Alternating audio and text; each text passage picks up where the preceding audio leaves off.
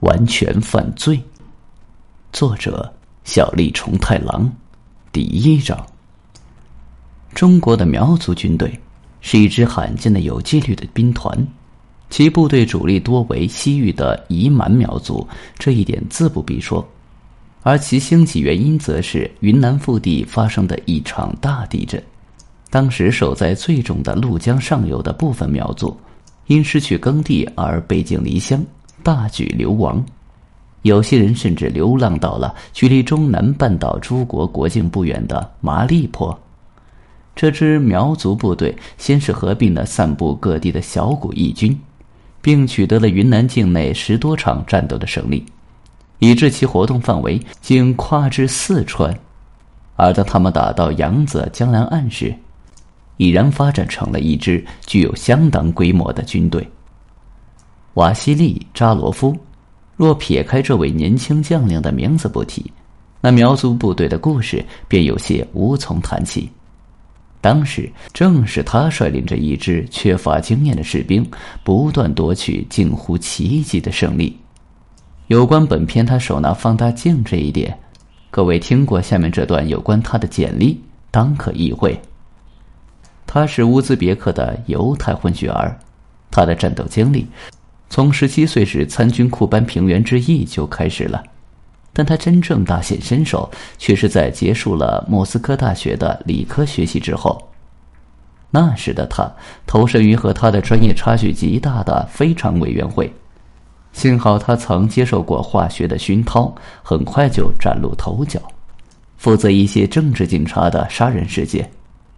比如前社会革命党残党米哈伊洛夫毒杀《真理报》八名干部案件，揭露了反干部派三巨头与莫斯科雀丘会晤的乌哈诺夫射杀案件，由法国人西纽莱的女秘书毒杀中牵扯出来的有名的产业同盟大检举，以上这些都是令他光芒四射的重大案件。除此之外，他受检察局长库鲁伊伦克的邀请而解决的一般杀人事件的数目，更是超过了他的年龄，多达四十余件。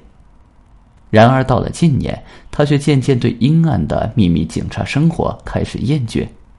转而向往他曾和克罗尼科夫战斗过的高加索南部的那片清澈蓝天。长此以往，我会腐朽的吧。正是这种寻求改变生活的决心，驱使他离开了利比扬卡广场，奔赴中国南部。而后他蛰伏上海，以三年时光钻研汉语，直到今年受命帮助苗军。一九三几年，凑集了枪支一万二千支、大炮两百门、飞机五架的黄牙恶魔越过省境，向湖南西部的八仙寨发动进攻。这就是本案发生时的背景，而笔者也将就此写下这篇发生在洋人馆中的人称“八仙寨神秘案件”的离奇命案。八仙寨的街道如节日般喧嚣异常，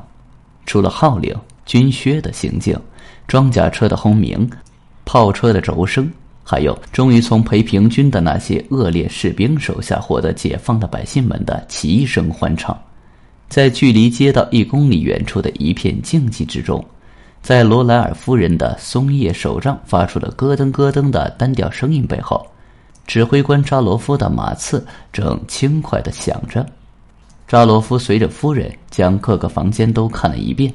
不禁感叹：这中国南部的腹地竟拥有如此奢华的浴缸和充满情调的书房。而更加令他瞠目的是。前些年丢下夫人这独生爱女，客死八仙寨的牛津人类学家西游罗勒尔教授的那些研究设备，尤其是那间解剖学研究室，完备的程度简直能同一流大学的研究室相媲美了。啊，这简直就是神话！真想不到，像这样的穷乡僻壤，竟埋没着人类文明的精髓。听着扎罗夫情不自禁的赞叹，夫人用运转不灵的机器般的语调答道：“家乡生前曾经发誓，要把毕生心血献给周底下的原始人骨发掘工作，所以就把利兹的研究所给整个儿迁过来了。”被选作司令部的八仙寨西式宅邸，四周的藤蔓环绕着威尼斯式百叶窗，油漆斑驳陆离，是一座具有古典外观的英式山墙建筑。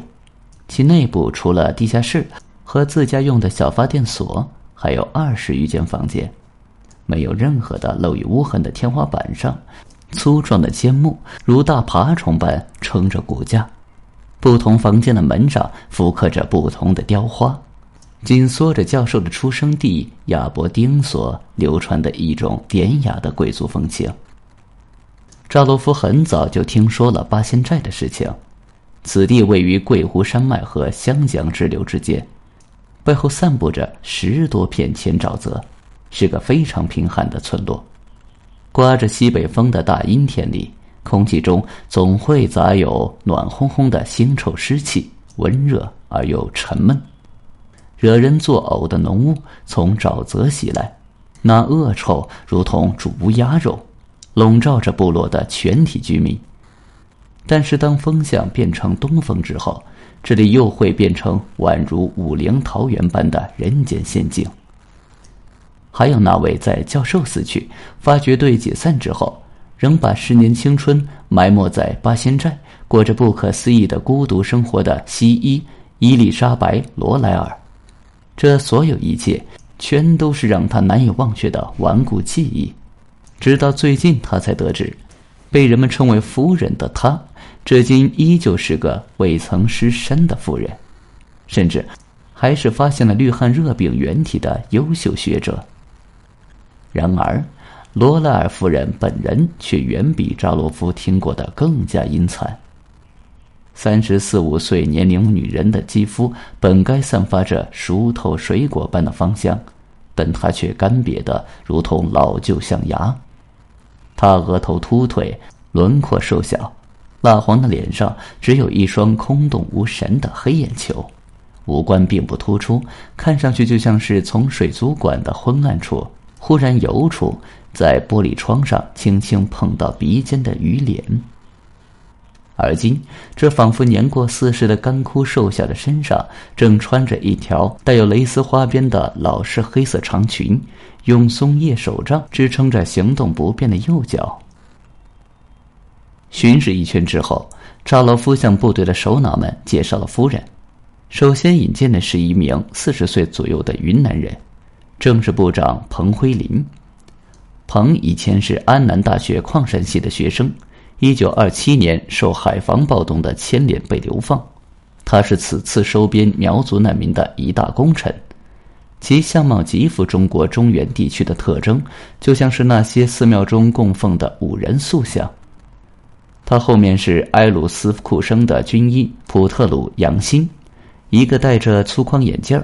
长着一双充满热情的眼眸的家伙。再然后是两名日本士官学校毕业的将校，其中身材精悍、相貌如同螳螂的男子名叫汪继泽，是航空司令；另外身材矮短、留着滑稽胡须的男子是炮兵司令叶志博。几个人的服装各异，汪叶两人更是穿着达赖喇嘛的禁卫仪仗服，看上去简直就是一身奇特的囚服。四人中有曾听闻夫人不喜交往的，就只轻轻和他握了握手；唯有杨欣在一瞬间露出了受到冲击的眼神，全身上下出现异样颤动。之后向他询问此事，他竟一脸认真的回答：“你有没有触摸过死后还残留着些许体温的尸体？啊尽管他还活着，但那只手的温度却和尸体的余温完全一样。”夫人的手掌就是如此缺乏生理性的感触。本集已经播讲完毕，感谢您的收听，请您多多点赞评论。如果喜欢，请订阅此专辑，谢谢。